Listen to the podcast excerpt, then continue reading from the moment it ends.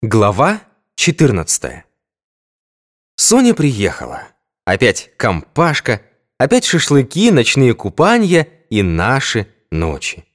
И опять Хаим Ягудин ходит гоголем, опять тащит нам в постель морковный кофе, и ни для кого не секрет, что дело идет к свадьбе. И я говорю Соне, мне бы хотелось познакомить тебя с моими родителями. Смеется. Какой поймальчик, смотрины? А если не позволят? Не говори глупостей. Просто хочется уважить стариков.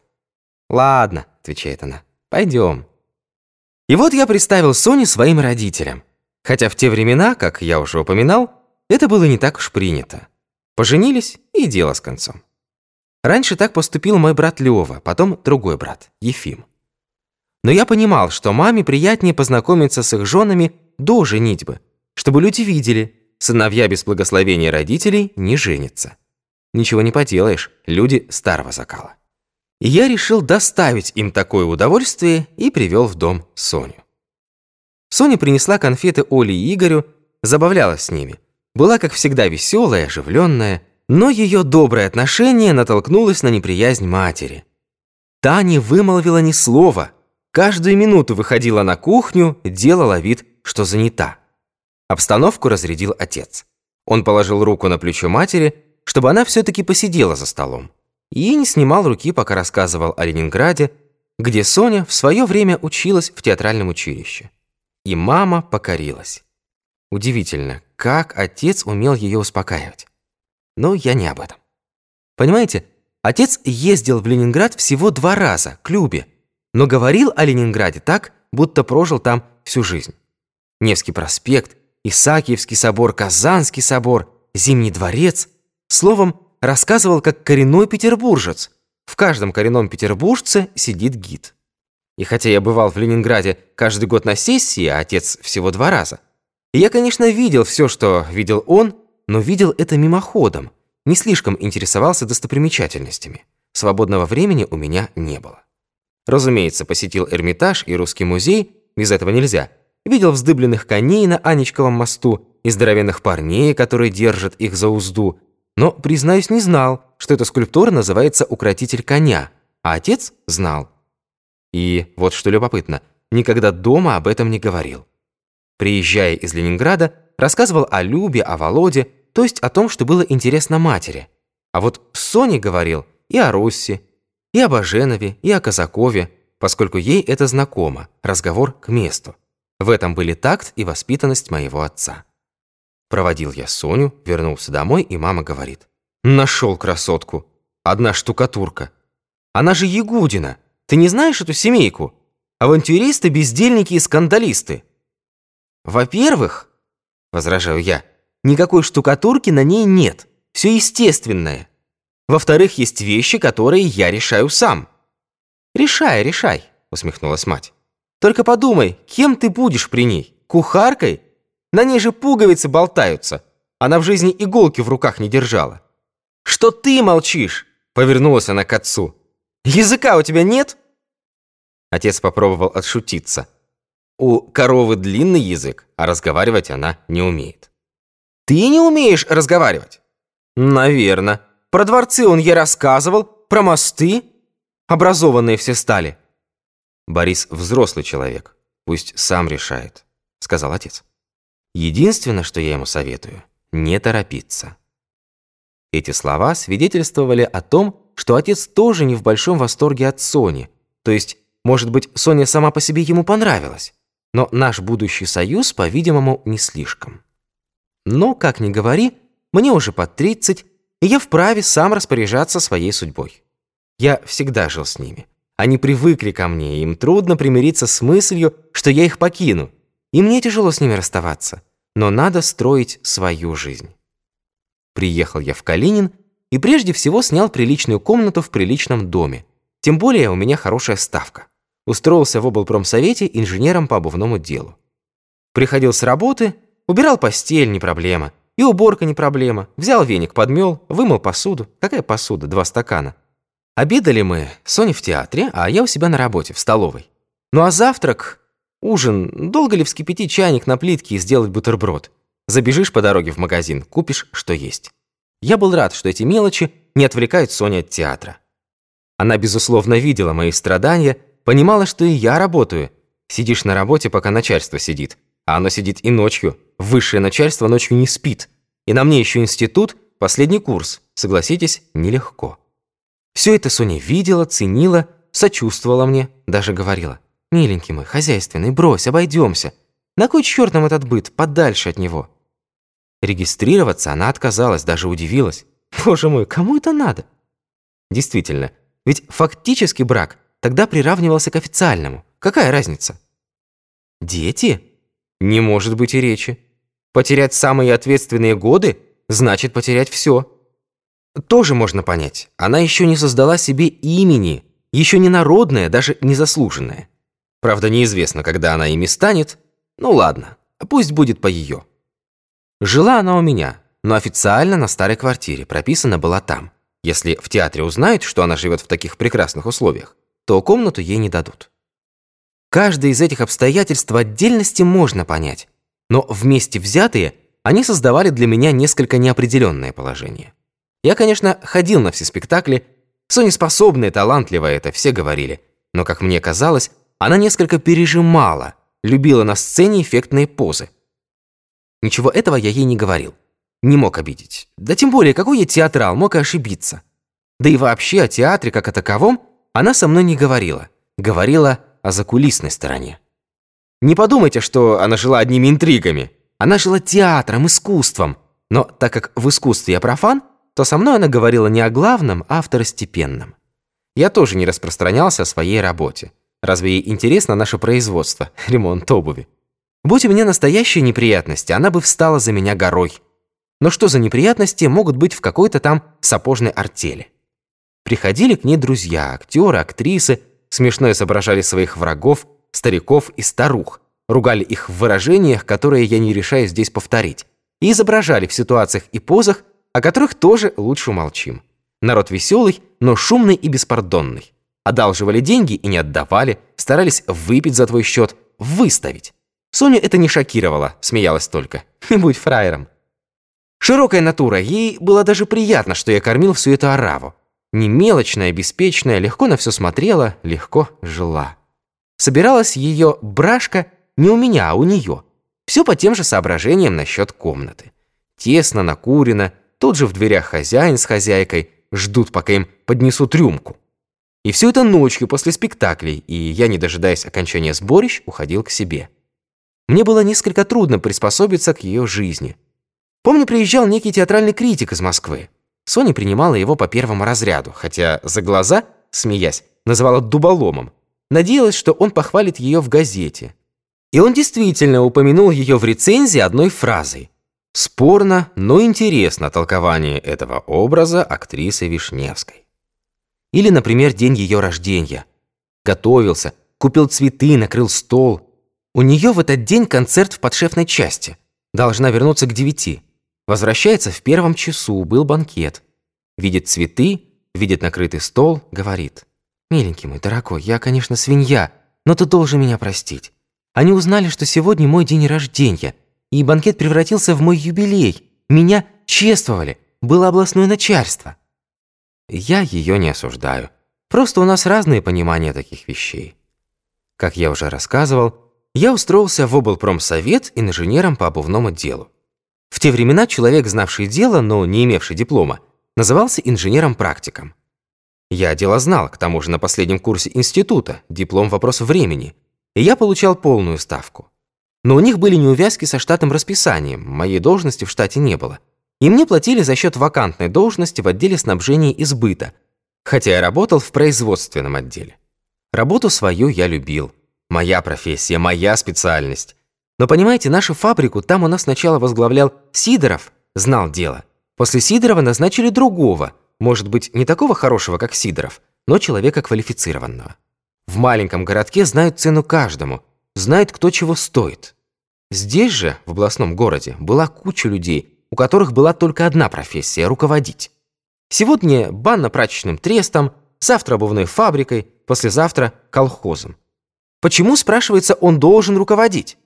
Потому, видите ли, что он в областной номенклатуре. Кровь из носа, но обеспечь его руководящей должностью. Дело не знает, освоит. Развалит? Вот когда развалит, тогда будем разговаривать. И на промкооперацию смотрели как на нечто второстепенное. Подумаешь, кустари. И если надо избавиться от плохого работника, то туда его, кустарям. Во всяком случае, я столкнулся с некомпетентными людьми. Приходилось доказывать элементарные вещи. На каждое твое разумное предложение они смотрели с подозрением, боялись ответственности. Зачем? Может быть, завтра его перебросят на продуктовый магазин. Второе – писанина. Прихожу в мастерскую или приезжаю, если она в районе, знакомлюсь с производством, показываю, налаживаю, все ясно, все довольны. Уезжаю, докладываю начальству о проделанной работе. Проходит месяц-другой, снова прихожу или приезжаю. Все по-прежнему, как будто я тут и не был. И я же, оказываюсь, виноват, не написал, не оставил бумажку. И они все начисто отрицают. Да, приезжал, ходил тут, чего-то говорил, и начальство меня же винит. Почему не зафиксировал? Понимаете? О каждой подметке, о каждом каблуке я должен писать бумажки, составлять акты, представлять докладные и тому подобное. Может быть такой порядок во всех учреждениях, но я производственник, а не канцелярист. Те, кто разбирался в деле, советовали со мной, прибегали к моей консультации, но это были работяги, от которых мое положение не зависело. Правда, сам руководитель промсовета Василий Алексеевич Бойцов ценил меня, прислушивался к моему мнению. Однако между ним и мной, рядовым инженером, стояли на служебной лестнице разные начальники. И то, что он через их голову общался со мной – создавало для меня дополнительные трудности, которые Василий Алексеевич, человек хороший, но уже пожилой, много переживший и несколько усталый, не мог устранить. Такова была общая обстановка, атмосфера, в которой я работал. Теперь конкретно. Когда Гитлер напал на Польшу, многие польские евреи бежали к нам. В Калинине я одного встретил, некий Броневский. Работал в нашей системе на обувной фабрике нормировщиком. Человек моего возраста или чуть постарше, среднего роста, с правильными чертами лица, что-то в нем было даже европейское. Но хотя в нем было что-то европейское, он был очень суетливый, настырный. Бегал по учреждениям, в горсовет, в облсполком, требовал того, требовал другого, жилье, снабжение. Но жильем и со снабжением тогда всем было туго. Однако он считал, что все ему обязаны. Но, с другой стороны, беженец с женой и двумя детьми в чужой стране бежал от Гитлера – тоже, согласитесь, не сладко. И что он рассказывал о немцах? О том, что они вытворяют. Уму непостижимо. Поверить невозможно. Из газет, конечно, мы знали, что нацисты ведут разнузданную антисемитскую кампанию. Но после заключения пакта, как сейчас помню, в газетах промелькнуло сообщение, будто, заняв Польшу, Гитлер заявил, что теперь Германия приступит к окончательному решению еврейского вопроса. Что означало это – окончательное решение мы узнали потом, после того, как они сожгли в печах 6 миллионов евреев. Но в то время это звучало как бы обещанием прекратить эксцессы и навести порядок. Я даже подумал тогда, что это произведено не без нашего давления. Заключив пакт, мы поставили условием, чтобы антисемитские выходки были прекращены. У меня даже мелькала мысль, что мы раньше несколько перехватывали в нашей пропаганде, и положение евреев – как в самой Германии, так и в завоеванных ею странах, не такое ужасное. Но то, что рассказывал Броневский, оказалось пострашнее всего, что мы знали, о чем слышали и что могли предполагать. В Германии евреи вне закона, лишены всех человеческих прав, право работать, учиться, владеть имуществом, о праве голоса и говорить нечего, обязаны жить только в гетто, им запрещено выходить на улицу после определенного часа, запрещено ходить по тротуару, только по мостовой, Запрещено пользоваться общественным транспортом, вступать в брак с немцами, обращаться в суд, входить в определенные районы города. Им ничего не продают в магазинах, и они обязаны носить на спине и на груди желтую шестиконечную звезду. Ну а о погромах, насилиях и издевательствах и говорить нечего. Заняв Вену, немцы выгнали всех евреев из домов и заставили их мыть мостовые, чем бы вы думали, зубными щетками – Такое праздничное представление они устроили для жителей Вены по случаю своей победы. Немецким евреям еще было хорошо. Они могли эмигрировать. Из полумиллионного еврейского населения Германии около 400 тысяч уехали, в основном в другие страны Европы. И, конечно, потом нацисты добрались и до них. Но куда ехать трем миллионам польских евреев? Гитлер занял Европу и евреев уже не выпускал, готовил окончательное решение еврейского вопроса. И если так поступали с немецкими евреями, которые нигде так не ассимилировались, как в Германии, жили там веками, немецкий язык их язык, немецкая культура их культура, то какая, спрашивается, участь ожидает польских евреев, если гитлеровцы даже поляков не считали людьми? И каков бы ни был Броневский, но тот факт, что он семьей ушел от немцев, не захотел быть их рабом, говорил в его пользу. И несмотря на его недостатки, я ему сочувствовал, и в его лице сочувствовал всем евреям, попавшим под власть Гитлера. Он был неплохой специалист, говорил по-русски, хотя и с польским акцентом, бывал в Союзе по делам своей фирмы. В общем, квалифицированный обувщик, хотя и с коммерческим уклоном, а попал он у нас на производство, на фабрику простым нормировщиком. Должность его не удовлетворяла. Можно понять. Зарплата у нормировщика не бог весть какая. Но ведь ты только приехал в другую страну.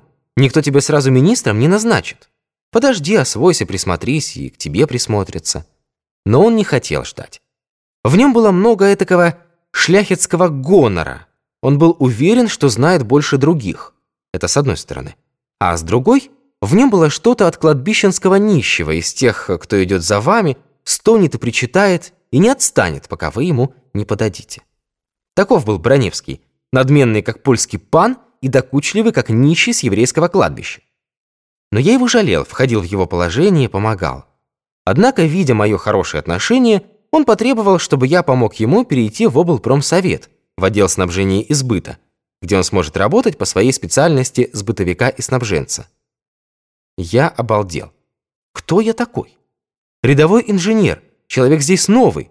Как я могу рекомендовать на выдвижение человека тоже нового? Кто меня послушает? Пустые разговоры. Я ему так и сказал. Я не начальник. Назначить вас не могу и рекомендовать не могу. Мы тут с вами люди новые. Завоюйте авторитет, сработайте с коллективом, Покажите себя, и тогда все наладится, и вам дадут работу, соответствующую вашей квалификации.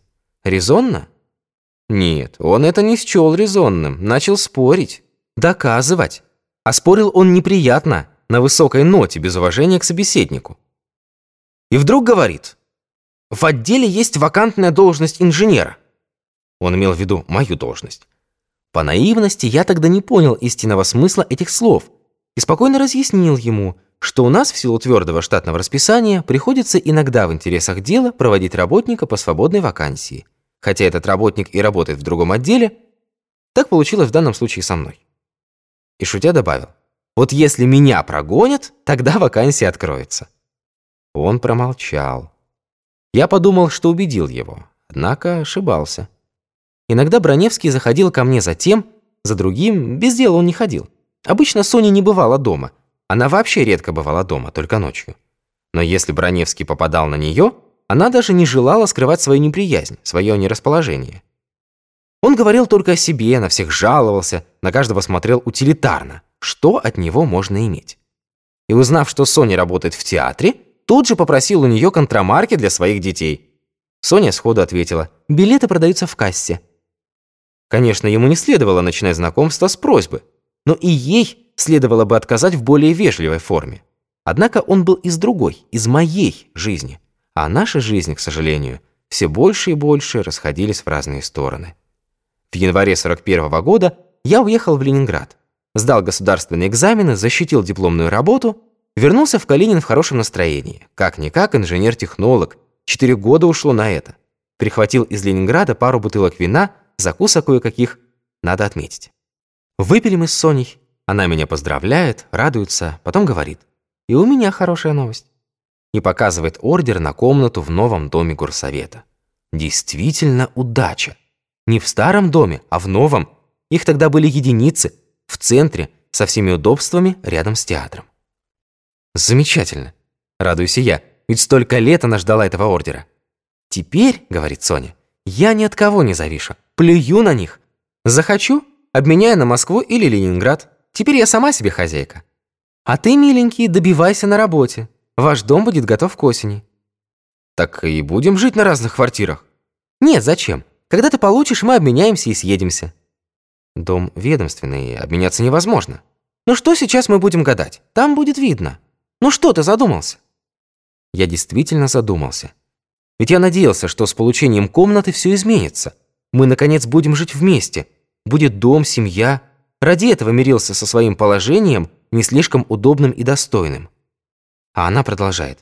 «Будешь жить у меня, формально ты без площади, тебе на работе дадут. Ты только окончил вуз. Тебе обязаны дать. Зачем упускать такую возможность?» Я в шутку говорю. «Ты не боишься, что я буду претендовать на твою жилплощадь?» «Я этого не думаю и думать не хочу», — серьезно отвечает она. «Хотя в жизни все бывает. Расходятся, становятся врагами, и квартирные дрязги неизбежны. Наше преимущество в том, что мы независимы. Наши встречи – праздник. Это самое лучшее, самое крепкое, поверь мне. Опять я ее понимаю. И вы тоже должны ее понять. Помните то время? Помните, во что жилищный кризис превращал людей? Помните коммунальные прелести, как люди бились за жилплощадь, как держались за нее, боялись потерять? И Соня била за свою комнату. Добилась, наконец, дорожит ею. И я не на улице, есть крыша над головой. Буду жить у нее и дожидаться, чтобы и мне дали комнату на работе. Все это правильно. Но мне хотелось, чтобы наша любовь была выше жилищного кризиса, чтобы Соня любила меня больше, чем свою жилплощадь, чтобы ради меня, может быть, бросила ее к чертовой матери. Ведь мой отец из-за матери отказался от гораздо большего, чем комната в коммунальной квартире. Он любил. И я понял, что такой любви у нее нет и не будет. Она порядочный человек, но живет совсем другими представлениями. «Слушай», — говорю, — «может быть, мне вообще не следовало сюда приезжать? Тебе плохо со мной? Мне с тобой очень хорошо, но я не всегда с тобой и не во всем с тобой».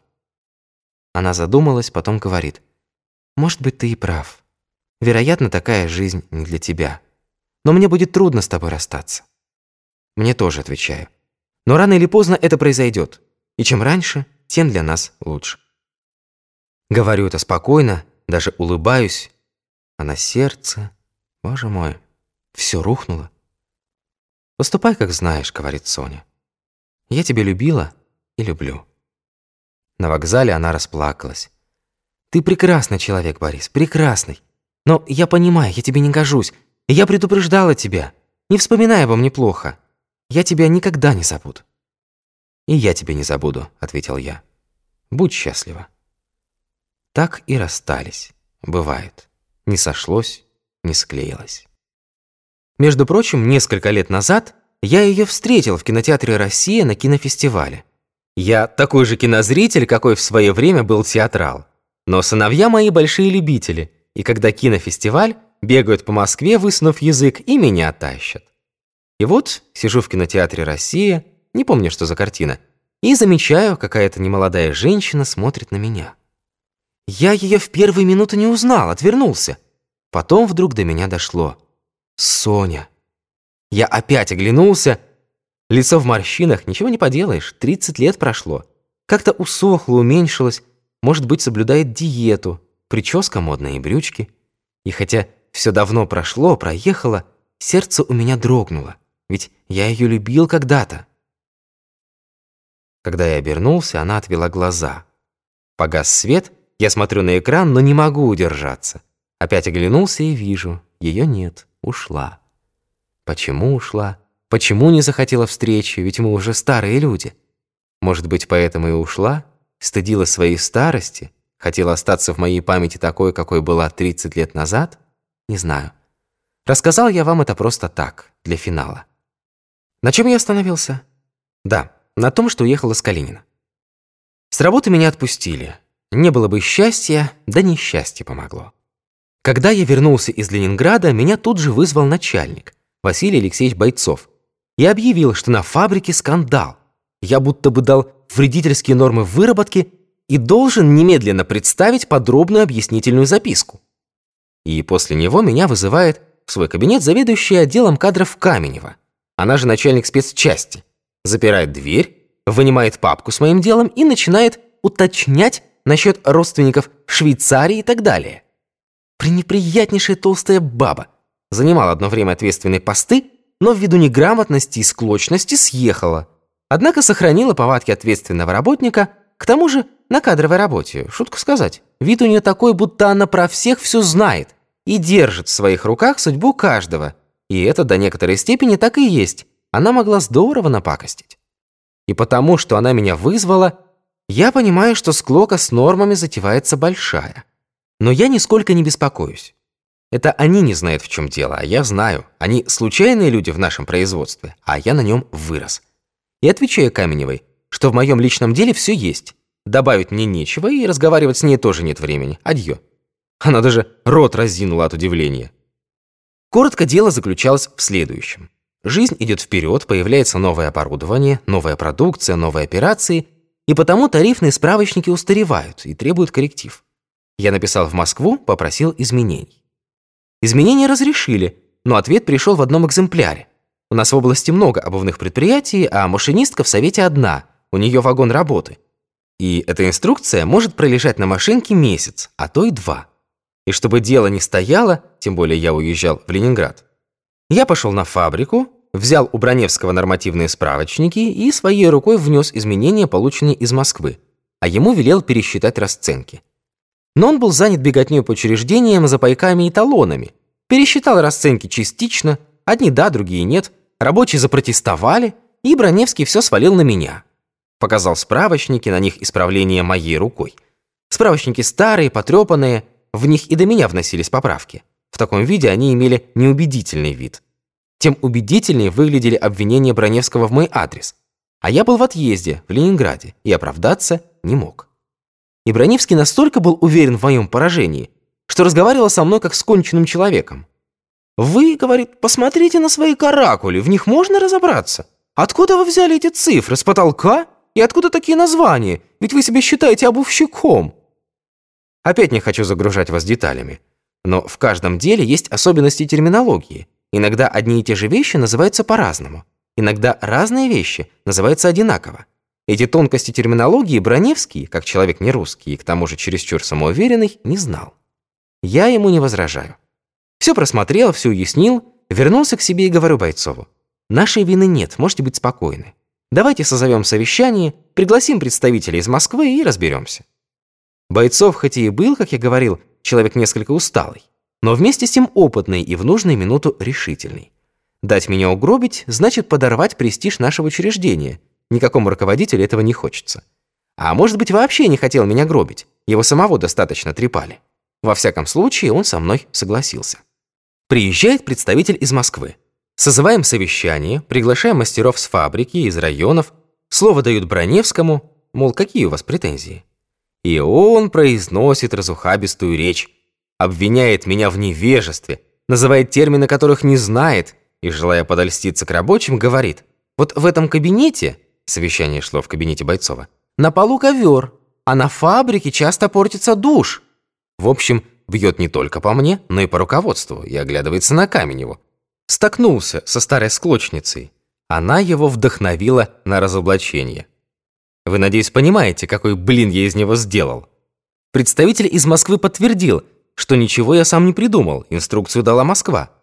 Мастера высмеяли Броневского за то, что он не знает терминологии. Каменева сразу сориентировалась и объявила, что не позволит коммерсантам из Варшавы порочить советских специалистов. В общем, ничего хорошего ему эта интрига не принесла. Дальнейшей его судьбы не знаю. После совещания я подал заявление об увольнении ввиду возвращения в родной город.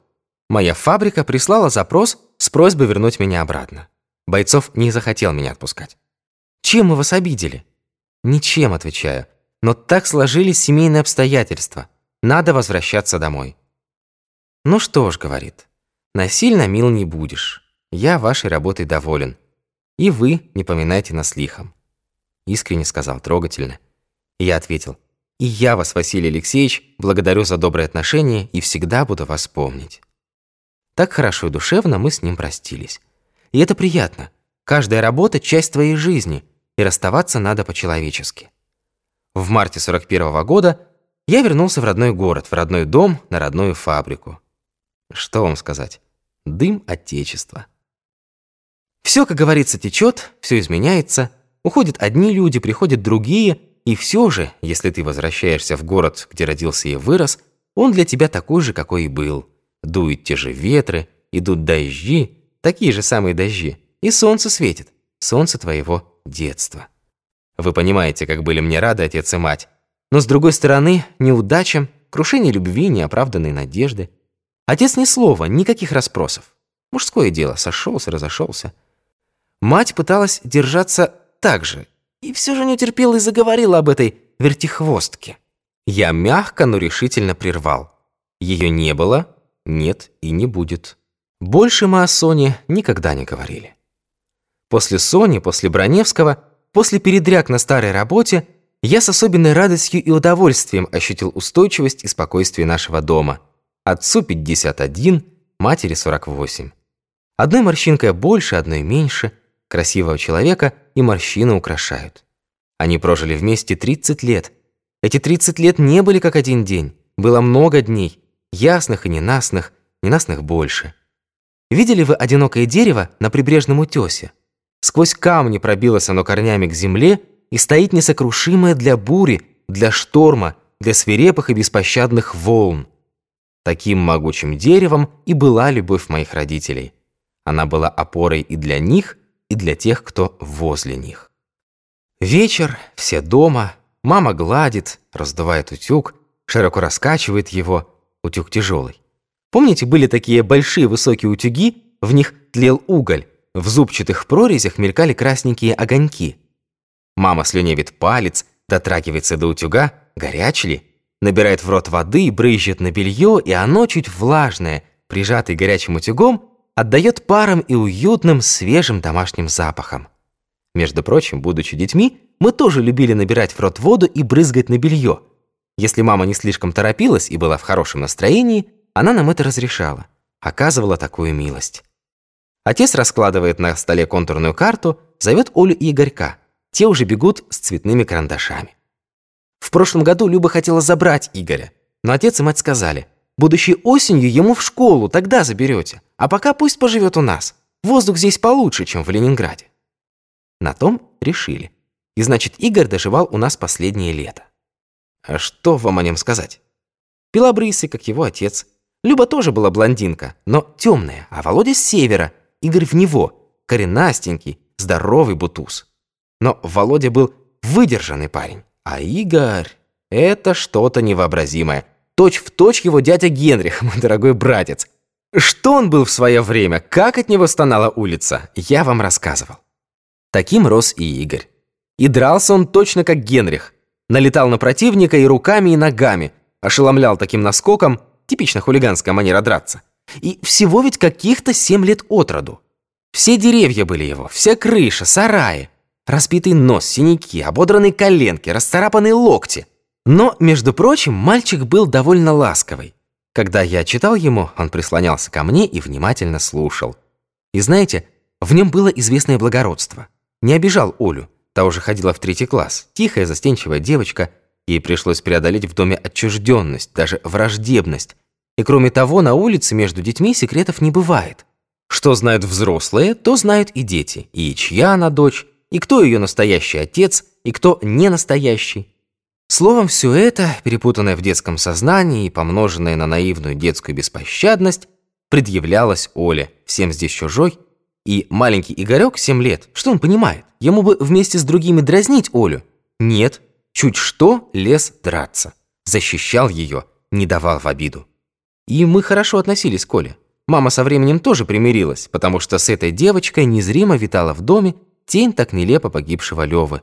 О нем, о Леве, мало говорили, но много думали. И когда мать вдруг вздохнет, а отец задумается, это Лева.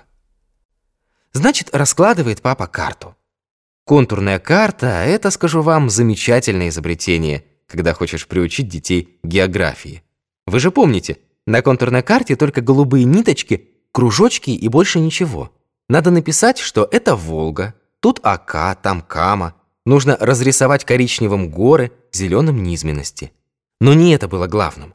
Любое путешествие мы обычно начинали с нашего города. Искали на Днепре, где должен быть Киев, отмеряли от него нужное расстояние на север, определяли, где быть Чернигову. От него двигались на северо-восток и ставили крестик «Наш город». «А теперь», — говорил отец, попутного ветра нам в наших странствиях. Мы пересекали с ним пески Каракумы, взбирались на Памир, шли назад, добирались до Каспийского моря. Каждый выбирал свой маршрут, и каждый, конечно, хотел перещеголять другого. Счастливые вечера. Так раньше отец занимался с нами, старшими, потом с Диной и Сашей, теперь с Олей и Игорем. Я слушаю по радио репортаж Вадима Синявского с футбольного матча. Как вы понимаете, сам я в футбол уже не играл, но болельщиком остался до сих пор. Саша читает. Хворобы его и болячки прошли. Стройный мальчик и все же хрупкий, нежный. Не изнеженный, а именно нежный, сострадательный, доверчивый. Сказать по совести, я за него беспокоился. Время суровое, как тогда говорили, строгое, требовало от человека силы, иногда и гибкости. Мне казалось, что Саша не сумеет приспособиться к жизни, как в свое время долго не мог приспособиться наш отец. А мои родители, представьте, были спокойны за Сашу. То есть, что значит «спокойны»? Родители никогда не бывают спокойны за своих детей. Но они беспокоились за Генриха, военный летчик. А Саша? Конечно, как всякому мягкому по натуре парню, ему будет трудно, но он дома, при родителях. А когда вырастет, тогда будет видно. Воспитав семерых детей, они приучились быть спокойными за них. Ну а я беспокоился за Сашу. И так почти каждый вечер. Иногда мама шила. Помню, вскоре после моего возвращения из Калинина она перешивала Дине свое голубое крепдешиновое платье. С мануфактурой тогда было трудно, да и бюджет наш, сами понимаете. А Дина уже кончала школу, собиралась осенью в Киевскую консерваторию. С ее голосом и внешностью ее ожидало великое будущее. Но внешность и возраст требуют своего. Мне не в чем выйти, не в чем ходить. Стыдно на людях показаться. Эти фразочки, какими девушки что-нибудь выцыганивают у своих родителей, я думаю, вам известны. «Видали ее?» — усмехалась мама. «Выйти и не в чем. Голая ходит, людей стыдится. Ты не о людях думаешь. Ты надеешься, что твой летчик приедет. За крепдешин он тебя больше будет любить? Меня твой отец полюбил, когда я в Ситцевом ходила». Так говорила мать, но платье свои перешивала Дине. И туфли ей покупала, и чулки фельдеперсовые. В общем, чтобы была не хуже других. Приходила бабушка с письмом от внука Даниила. Помните, которого в свое время выкахал дедушка, сына дяди Лазаря? Даня служил действительную в пограничных войсках. И с каждым его письмом бабушка приходила к нам. Прочитайте. Мы понимали, Лазарь, конечно, спит после рюмки. Дядя Лазарь работал со мной на обувной фабрике в АТК. По-прежнему попивал, не валялся в канаве, но прикладывался по маленькой. Без этой маленькой не мог работать. Это и есть, в сущности, алкоголик, больной человек. Философствовал, искал для своих рассуждений таких же алкашей. К тому же любил читать. И не то чтобы взять в библиотеке, а зайдет после получки с фасоном в книжный магазин. И того ему заверните, и этого. Книги дома валяются, пылятся. Неорганизованный человек, хотя добрый и порядочный. Со временем превратился в некоего городского чудака. Дедушка переживал это еще больше, чем его пьянство. И бабушка переживала. Косилась на репродуктор – прислушивалась к голосу Синявского, к его паузам. Помните знаменитые паузы Синявского, после которых он кричит «Гол!» Со вздохом спрашивала. «Он пьет? Пьет? Почему пьет? Голос у него хриплый». Отец мне подмигивал. Бабушка говорит о Синявском, а думает о Лазаре. С Лазарем им не повезло. И с Иосифом не повезло. Окопался в своем зубоврачебном кабинете и далек от дедушкиной семьи. Другое дело дядя Гриша. Если помните, наша знаменитость, лучший мастер на фабрике. По-прежнему числился в первых стахановцах, рационализатор, изобретатель. Он и на доске почета, он и в областной газете, и семья хорошая, дружная, жена, три сына, дочь. Дядя Гриша женился, когда ему было 25, а моя мама вышла замуж в 16. От того-то мои двоюродные братья и сестры годятся мне в племянники. Данина письмо отец читает вслух, Бабушка вздыхает, утирает слезы. Любимый внук, сирота, вырос без матери, а отец пьяница. Потом, чтобы отвлечься от своих горестных мыслей, бабушка смотрит на карту, которую отец разрисовывает с детьми. «Какие у тебя красивые руки, Яков!» И вдруг из соседней комнаты Сашин крик. Мама откладывает шитье и идет туда. Оказывается, Дина ниткой привязала Сашин зуб к дверной ручке и дернула дверь. Знаете, как это делают дети? Мама пальцами выдернула Саше зуб и сказала, «Посмотрите на эту дылду! Посмотрите на эту невесту! Прежде чем выходить замуж, надо хоть немного набраться ума. Ты и своих детей тоже так будешь лечить!» Дина презрительно смотрит на Сашу. «Маменькин сынок!» Вот так мы и жили. Скучно ли мне было? Как вам сказать? Сверстники мои переженились, разъехались, и я фактически остался один. В 30 лет на танцплощадку не пойдешь. Работал я начальником производства, приходил поздно, кроме фабрики и дома ничего не знал. Надежды мои были на лето, когда съедутся дачники, и среди них наши местные, кто жил здесь раньше. И действительно, с конца мая стали наезжать мои бывшие приятели, товарищи детства и юности. И, конечно, все удивляются – что я с дипломом торчу в глуши, безо всяких перспектив. Надо перебираться куда-нибудь в промышленный центр. И я сам это понимал прекрасно. Но обстоятельства этого не позволяли. Безусловно, материальное положение родителей улучшилось, но все же не было блестящим. Немного высылали только Люба и Ефим. Генрих, хоть и на всем готовом, и оклад идет, но парень молодой, хочется и того, и другого, завел мотоцикл. В те времена это было то же самое, что сейчас собственный автомобиль. В общем, мой приезд оказался кстати. Ставка у меня хорошая, живу в семье, и что мне еще нужно? Пачка беломора в день, баня, парикмахерская. Парикмахер, кстати, был все тот же, Бернард Семенович. Постарел, но еще крепкий. И я решил так. Пусть Дина поступит в консерваторию, Люба заберет Игоря, я стариков пока поддержу, ведь Саша и Оля еще маленькие. Они станут на ноги, а через годик куда-нибудь переберусь. В Харьков, в Киев, Днепропетровск. Одним словом, в промышленный центр, где у меня будет больше перспектив. Конечно, я там своих не забуду, буду помогать. Но этому не суждено было сбыться. 22 июня началась война.